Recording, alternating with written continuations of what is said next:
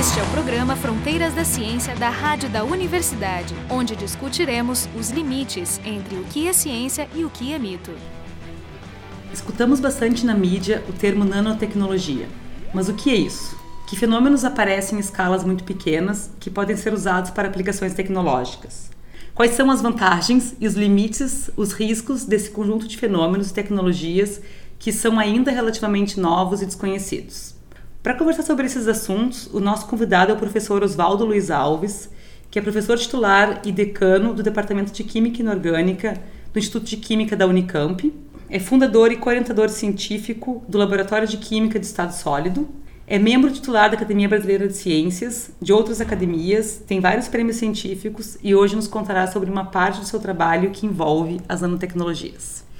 Então, Oswaldo, eu queria começar pelo bem básico, para a gente definir o que é essa escala nano e que tipo de coisas vivem nessa escala. A palavra nanotecnologia, na verdade, ela traz é, uma composição. Nós temos o termo nano e tecnologia. O termo nano dá uma ideia de, de tamanho, significa o bilionésimo do metro, e tecnologia nós sabemos que são coisas que são aplicáveis e que eventualmente se transformam em bens comerciais. Um nanômetro, um nanômetro, são, na verdade, 10 átomos de hidrogênio, um do lado do outro, porque cada átomo de hidrogênio tem 0,1 nanômetro. E existem várias coisas também no, no mundo animal, por exemplo, que nos remetem às coisas nanométricas. Que as cores que nós temos nas asas das borboletas, por exemplo, que é um efeito que nós chamamos de iridescência, que mostra, certo, como é que a luz caminha numa determinada superfície. Isso acontece porque nós temos estruturas nanométricas que causam esses fenômenos ópticos bem diferenciados.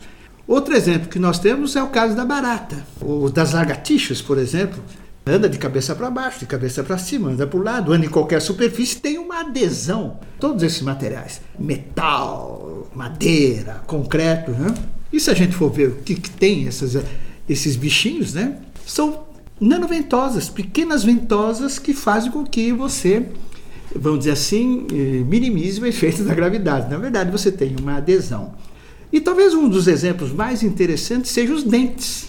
Porque no caso dos dentes, nós temos um, um material que é feito os nossos dentes, que tem uma resistência mecânica muito grande, a ponto de algumas pessoas é, morderem uma maçã verde, duríssima. Isso sem contar as pessoas que abrem garrafa de cerveja, certo? Usando a boca.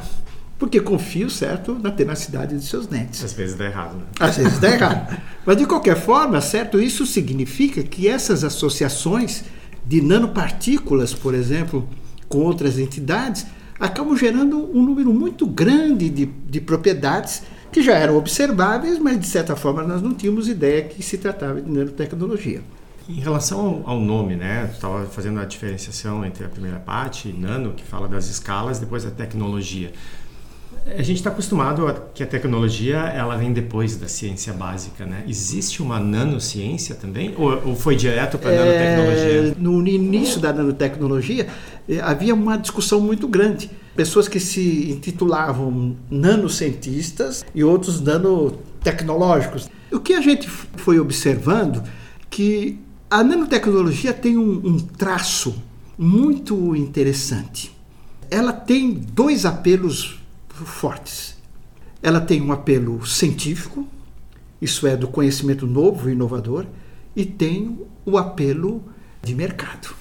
Os financiadores da nanotecnologia, além do, dos estados, né, que é dos países, 60 e poucos países têm programas estabelecidos de nanotecnologia. O que acontece é que se você pegar qualquer empresa que trabalha com nanotecnologia, ela tem por trás dela um pesquisador superstar certo? Então isso mostra claramente, certo, que você precisa estar up to date, certo, com a ciência para você levar esses resultados da ciência, certo, é. para as tecnologias. Para mim, nanotecnologia é o plural. São nanotecnologias, porque existem várias nanotecnologias.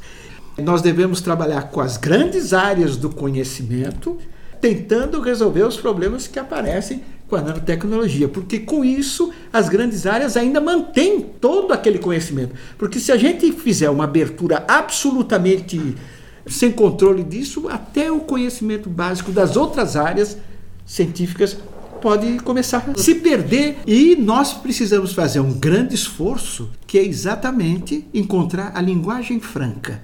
O que seria a linguagem franca? A linguagem que permite que diferentes especialistas possam trabalhar no mesmo projeto. E a nanotecnologia tem essa característica. Ela não é só interdisciplinar. Ela é multidisciplinar e em alguns momentos ela é transdisciplinar. Como é que o senhor define essas, essas Porque você tem, por exemplo, no interdisciplinar geralmente está dentro da grande área. No multidisciplinar já envolve outra área. E no transdisciplinar envolve áreas muitas vezes que estão muito longe. A nanotecnologia também traz isso. Que talvez a gente entenda os fenômenos do ponto de vista da física, da química, mas ainda estamos tateando ou caminhando muito lentamente nos impactos da nanotecnologia, certo? Para os sistemas biológicos, certo? E, e, para a própria vida, né? Antes da gente chegar nas aplicações que a gente vai tocar daqui a pouquinho, eu queria saber, assim, tu disseste, eu trabalhava com isso antes do surgimento da expressão. Quando é que a gente começa a chamar, definir o que você trabalhava com nanotecnologia? Não, a nanotecnologia, de certa forma, ela veio da definição do programa americano. Quando o Bill Clinton, certo, anunciou no, no Caltech, certo, o programa de nanotecnologia dos Estados Unidos. Aí nós temos uma discussão muito interessante. Eu tive acesso a várias correspondências que tratavam desse assunto. Algumas pessoas pensavam que essa situação da nanotecnologia ela apareceu de dentro do laboratório, certo, para fora, tornando certo essa área que tem um sex appeal absurdo, né? Se Exato. fala em nanotecnologia, alguém fica interessado. Mas, na verdade, tinha um, tem um, um problema comercial por trás disso. E o problema comercial é que você tem uma necessidade de usar menos matéria-prima e obter, certo, os mesmos resultados. O que eu quero dizer é o seguinte: a nanotecnologia, pelo fato da escala nano de certa forma, aviltar uma série de propriedades, eu precisaria de menos desse material para ter a mesma propriedade ou até mais intensa. Do que no caso se fizesse uma coisa maior, mas no volume. Então, e isso, de certa forma, fez com que o setor produtivo imediatamente sentisse possibilidades dessa, dessa coisa, trazendo, no fundo, no fundo, certos lucros econômicos de uma atividade foi, na verdade, essa junção. Por isso que, no decorrer da nanotecnologia, ela está sempre marcada pelo conhecimento, pelo conhecimento novo, pela inovação, certo? E pelo mercado. Sim, tem, e tem bastante também dessa coisa midiática, realmente. É, tem mediática, depende muito do país. Isso nós chamamos, de certa forma, certo? da percepção pública da nanotecnologia. Tu acha que a nanotecnologia criou movimentos como outras áreas, por exemplo, as vacinas, né, que apesar do indiscutível sucesso, gerou uma reação forte em alguns países contra ela. A nanotecnologia, porque ela já tem algumas décadas, né, já teria dado tempo, se sente alguma reação contrária? É uma área em discussão. Ela, ela, ela é em discussão porque sempre que você tem essas novas tecnologias, elas são caracterizadas, de certa forma, por uma, por uma dualidade. Você estuda riscos e benefícios da nanotecnologia. São poucas as tecnologias que são absolutamente seguras. O que nós trabalhamos e temos que aprender a trabalhar cada vez mais é com a administração das questões do risco. Por que, que a gente tem alguns fenômenos tão interessantes que aparecem nessas escalas? O âmago da nanotecnologia são as nanopartículas. As nanopartículas são caracterizadas por uma razão de aspecto. Esse é um termo bem técnico, né? mas na verdade o que ele quer dizer é o seguinte: as nanopartículas têm mais superfície do que volume. Ao ter mais superfície do que volume, o significa que eu tenho uma energia livre de superfície muito grande. Isso permite que qualquer coisa que esteja perto de uma nanopartícula tenha tendência, certo, a, se aglomerar ou a interagir com essa superfície. Você não tem nanopartículas peladas. Elas sempre têm alguma coisa em volta. Ou as suas iguais, ou outras coisas que ela está pegando. Mas vocês conseguem funcionalizar isso e deixar inerte. Você, através da, da manipulação da superfície dessas partículas, nós podemos evitar, por exemplo, algumas associações que a gente não, não queira. Por exemplo, eu trabalho com a questão de interação de nanopartículas com sistemas biológicos. E quando você, por exemplo, está pensando em alguma aplicação que, de alguma maneira, você vai entrar no sistema venoso, eu tenho que achar uma maneira de contornar o aspecto natural, certo? Que é os anticorpos irem para cima dessa superfície. Então, de certa forma, a gente modifica essa superfície numa tentativa de enganar é o, próprio, o próprio sistema imunológico. Isso nós chamamos proteína corona, ou coroa proteica. De certa maneira, essas, essas, nanopartículas são muito, entre aspas, reativas e a gente, se a gente jogasse elas no organismo é. sem essa proteção, elas poderiam fazer. É, na verdade, elas vão estar sempre agregadas. Isso traz um problema muito grande, porque geralmente, quando se coloca essas partículas no meio líquido, você não tem uma dissolução, você tem uma suspensão. E essa suspensão pode ser estável ou não estável. Então, quando você vai estudar essas nanopartículas, por exemplo, eh, no caso da toxicidade, você tem que ter certeza, certo, de que essa suspensão está estável. Se não, se elas não estiverem estáveis, elas sofrem um processo de agregação e descem. E você tira o líquido de cima e vai fazer análise e vê. Não mais nada. Pô, tudo bem, não causa problema nenhum. Ou mesmo Você... quando tu vai fazer uma aplicação que tu quer injetar no corpo, tu quer que ela se ligue no lugar correto. Então é, isso, é, isso é que a gente fala, né? Não, ela vai diretamente ao ponto. Isso a gente sabe que é muito difícil acontecer. Pode acontecer. Na verdade, o que você quer garantir é que ela fique o maior tempo circulando no seu organismo sem que o sistema imunológico entre em ação. Para dar tempo dela bater. Atingir o alvo. Atingir o alvo. Só para ser mais concreto assim para o ouvinte, a ideia desse que a gente está falando sobre atingir o alvo, essas são aplicações que a gente hipoteticamente usaria na tecnologia na medicina. Exatamente. Seria o que? Seria tratamento de câncer? Que é, tipo de, aí, que tipo de, se, se nós pudéssemos, se a gente fosse olhar um pouquinho, certo, as áreas que estão muito fortes, já muito dentro da aplicação, nanomedicina, né? A aplicação em medicina vai caminhando muito bem. Nós já temos produtos que são nanotecnológicos aprovados pela FDA e que estão sendo usados. Um do, dos produtos é o Abraxane, que é um produto certo que é para câncer de mama metastático, né?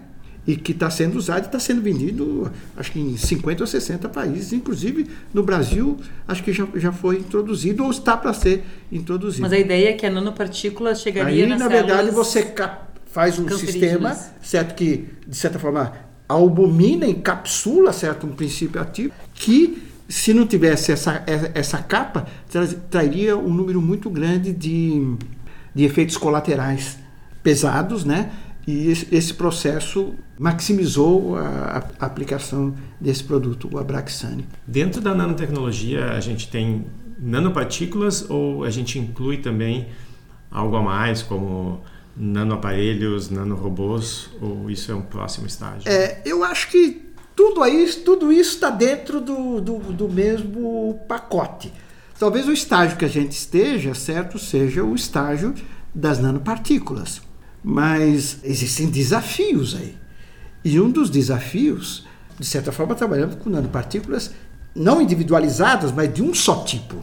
Mas nós vamos começar de sistemas de nanopartículas. Mas para a gente chegar a isso, nós temos que entender ainda muita coisa. Em outras palavras, tem muita ciência para ser feita. Oswaldo, eu queria voltar um pouquinho nessa questão de aplicações. A gente falou aplicação da medicina, a gente entrevistou uh, há um tempinho atrás duas pesquisadoras muito interessantes aqui do, da, da URGS, que é a Silvia Gutierrez, Gutierrez e a uhum. Adriana Paulman, que fizeram já cosméticos usando nanotecnologia. Exato. Mas assim, o que mais que nós temos? A, li a lista nesse caso é grande. Vamos começar com o trabalho da Silvia. Diria que quase que a segunda, depois da medicina, da nanomedicina, o que vem certo é a nanocosmética. Ela resolveu vários problemas, trouxe alguns também, certo? Mas nós também temos, por exemplo, certa nanotecnologia aplicada, por exemplo, aos calçados. Então aí tem muita coisa. Você tem revestimentos que são hidrofóbicos, então você tem tênis ou, ou couros ou sapatos no, no limite certo que não molham que são oleofóbicos também, pode cair certo gorduras, tintas, esse negócio e não suja. Você tem GPS ligados a, a isso daí, certo? E que são energizados, de certa forma, pelo, simplesmente pelo fato da pessoa andar. Quer dizer, ter um peso elétrico que alimenta um GPS. Você fala, mas para que tudo isso? Não, porque você tem pessoas, certo, que têm Alzheimer e que se perdem. E, então você está incorporando muita eletrônica embarcada, certo, na área de calçados. A área de esportes, por exemplo. Os tacos de golfe de alta qualidade têm material nanotecnológico. As, as raquetes de tênis têm material. As cerdas são, são na verdade, nanocompostos ou que tem grafeno ou que tem nanotubo de carbono. Com qual objetivo? Porque você fica, certo, com material de altíssima resistência. Isso permite que as pessoas deem aqueles saques com aquelas velocidades que a gente observa. Um golpe de tênis, de uma raquete de tênis hoje e há 30 anos atrás. Cinco anos de madeira. Então é tudo um problema, certo, de você conseguir distribuir essa força, certo? De modo que o golpe seja né, com aquela velocidade e com aquela, vamos dizer assim, com aquele impacto, certo, que ele, que ele causa. Eh, eu ia te perguntar se tu teria uma estimativa do impacto econômico das nanotecnologias no, no PIB dos países, no mas PIB, pelo visto é tão, PIB, é tão lá. No PIB é tão dos países eu não tenho, mas a gente tem algumas estimativas, algumas estimativas que foram feitas principalmente por uma consultoria muito importante chamada Lux, que dá conta, certo, que o negócio nanotecnologia como um todo, aí, né, tudo que, que tem nano, certo? É uma coisa que pode estar beirando, certo, os trilhões de dólares. Isso no mundo, no caso. Isso todo mundo. Isso, de certa forma, subsidia a informação que eu passei que quase todos os países têm um programa de nanotecnologia. Porque, na verdade, no horizonte industrial, você não tem nenhum negócio que se imagine que pode ter um chifre de affair, quer dizer, um, um, um valor desse que eu acabei de dizer. Para a maioria dos países, nanotecnologia é uma coisa estratégica. Nós, nós temos no Brasil também um Nós temos específico. um programa modesto, porque as condições de financiamento no Brasil todos nós é, sabemos, né? Nosso problema não é só do aporte de capital, mas o problema da continuidade do aporte que, né? Isso desmantela grupos de pesquisa, tudo. Tem alguma, alguma linha tipo Green Nanotechnology? Tipo assim, alguma coisa que Tem. a tecnologia poderia nos, nos, nos trazer coisas Tem. mais sustentáveis? Tem, tem pessoas que, que inclusive trabalham nessa, nessa direção, mas ainda não é o green no sentido que nós, é, é, da própria definição da, da nanotecnologia verde. Mas, por exemplo, produção de nanopartículas utilizando, por exemplo, de, ou deixando de utilizar solventes ou substâncias mais agressivas. Nós mesmos no laboratório, certo, produzimos nanopartículas de prata. Só que a gente não, não é uma prata química. É uma prata, certo, que é produzida, certo, quando eu coloco os íons de prata em contato com um fungo. Tu evita de usar uma coisa tóxica. Eu uso um método verde para produzir.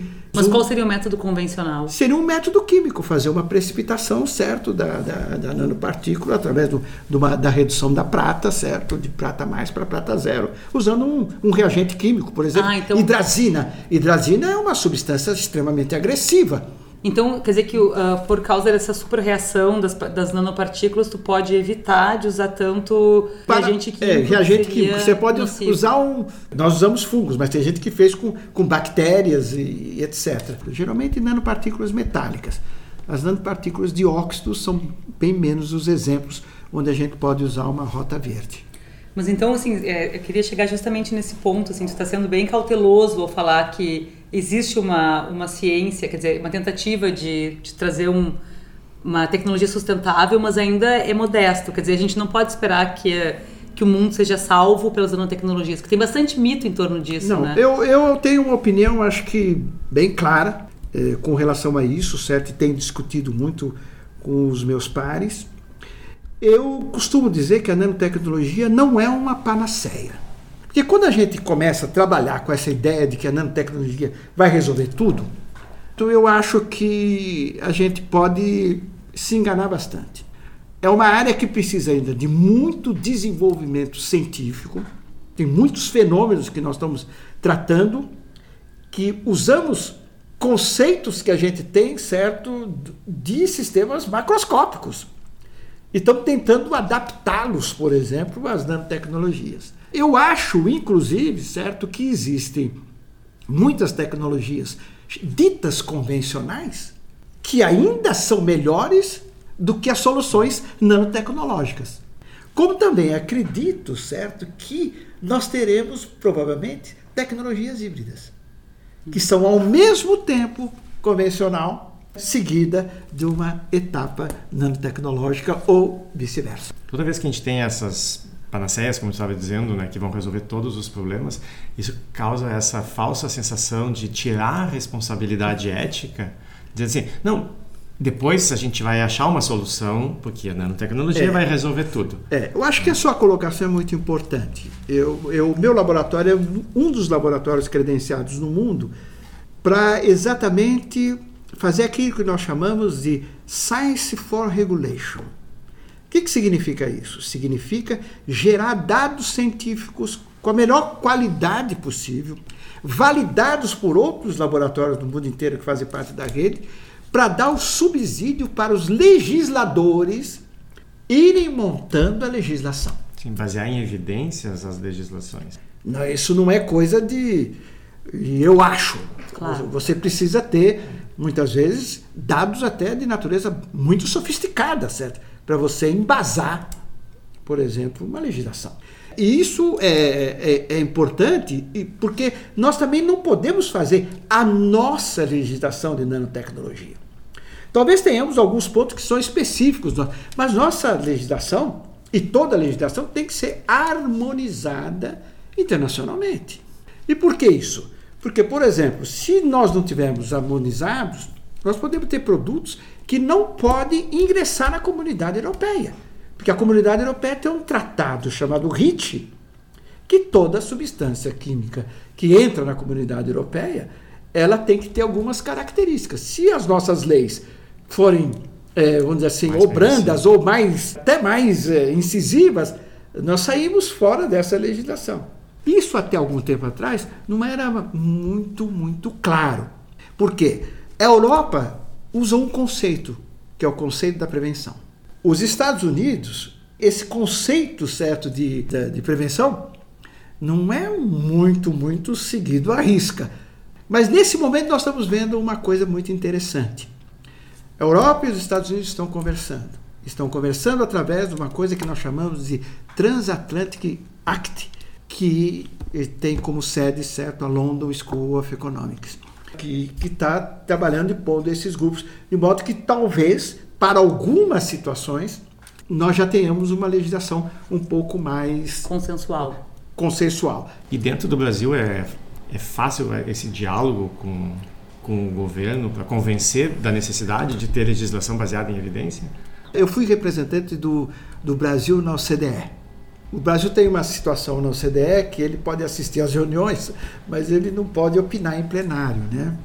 E eu via que muita discussão assim, olha, é, essa é uma tecnologia que não é para países em desenvolvimento, porque ela tem outras implicações, não sei o quê. E aquilo me incomodava muito.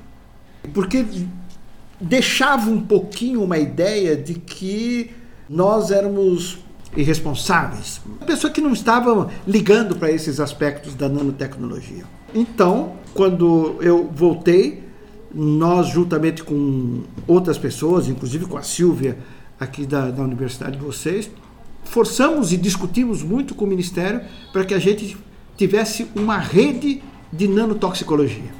E foi fundada uma rede de nanotoxicologia com, acho que não me lembro muito bem, mas talvez uns 10 laboratórios, que foram o, o embrião desse processo de tentar procurar informações sobre as interações dos sistemas nanos com sistemas biológicos. Essa rede terminou o ano passado, produziu coisas bastante interessantes e nos abriu a possibilidade de alguns laboratórios brasileiros entrar no chamado NanoReg, que é um, um cluster, um dos clusters que estuda uh, nanotecnologia e riscos da nanotecnologia no mundo.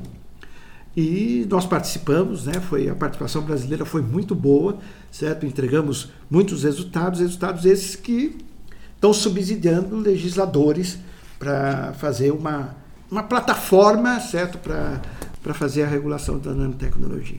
De sorte que isso agora tem que trans, começar a transbordar dentro do país. Mas existem várias dificuldades, porque Existiam momentos que a nanotecnologia era absolutamente demonizada. Você entende? Parecia que nós estávamos. Eh, não éramos cientistas, eram pessoas eh, um pouco translocadas que estavam fazendo coisa que não tinha controle, não sei o quê. A gente, na, na verdade, estava né, entrando numa área, certo? Que julgamos que seria uma área interessante, né? E que o nosso país não poderia ficar fora, né? As entidades que têm por missão cuidar desses aspectos no Brasil, tome uma posição de frente proativa. Isso eu estou dizendo Anvisa, estou dizendo Inmetro e outras coisas. Tu está falando dessa questão de toxicologia. Como a gente está falando de coisas muito pequenas e a gente sabe de outros produtos, né, como o amianto, esses asbestos que causam problemas de contato, de inalação, Existe algum estudo epidemiológico de consequências do uso prolongado desses A sua pergunta é muito interessante. Até onde eu sei, nós não temos um caso de epidemiologia. Estudos que façam isso, tu diz? Não, isso, quer dizer, alguma coisa que, que causou uma, um aspecto epidemiológico pela utilização de nanopartículas. Até agora, é. é. eu falo mais no sentido assim de achar algum agora, algum sintoma, alguma doença agora, que é, é claro, foi causado. É claro, né, que existe as populações de risco. O consumidor está no fim da linha.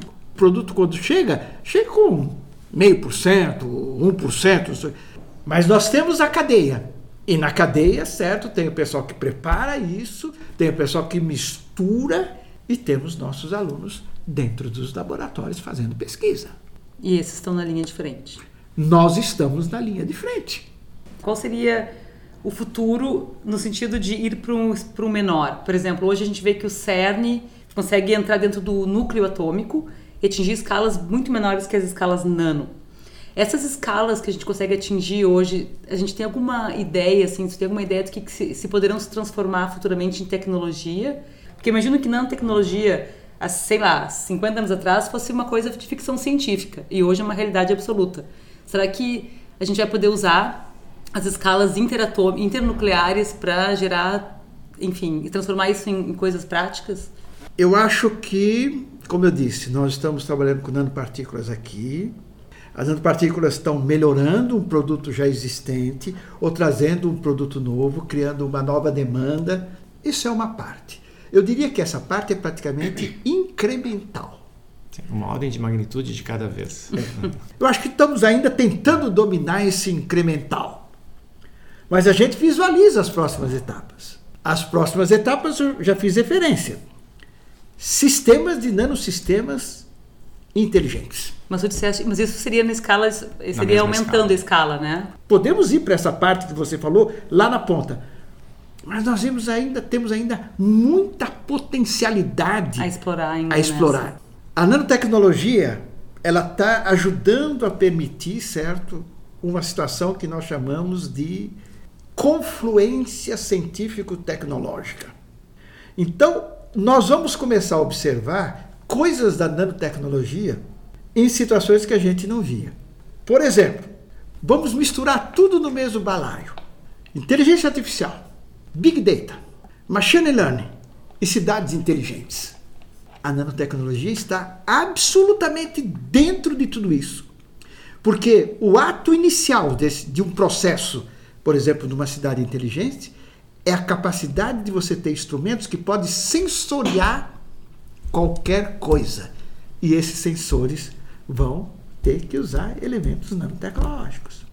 E não são, não vão ser só sensores que simplesmente capta e manda a informação para alguns lugares. Ele já vem com outro contexto, o contexto de atuadores. Quer dizer, eles não só sensoriam, mas já tomam, já tomam a decisão. Então, o que eu estou vendo ainda por esses 20, 30 anos é essa coisa, a integração da nanotecnologia e de todas as suas propriedades, essas coisas, certo? Agora, o que vai acontecer lá na frente já é um pouco difícil, porque nós já estamos numa escala, porque nós vamos precisar de máquinas. Claro, tem, que, tem, que, tem que ter uma quebra de paradigma. É, você vai ter que ter uma outra quebra de paradigma, certo? Então hoje nós conversamos sobre as nanotecnologias com o professor da Unicamp, Oswaldo Luiz Alves. E para conversar com ele estávamos presentes eu, Carolina Brito e Jefferson Arenzon, ambos do Instituto de Física da URGS.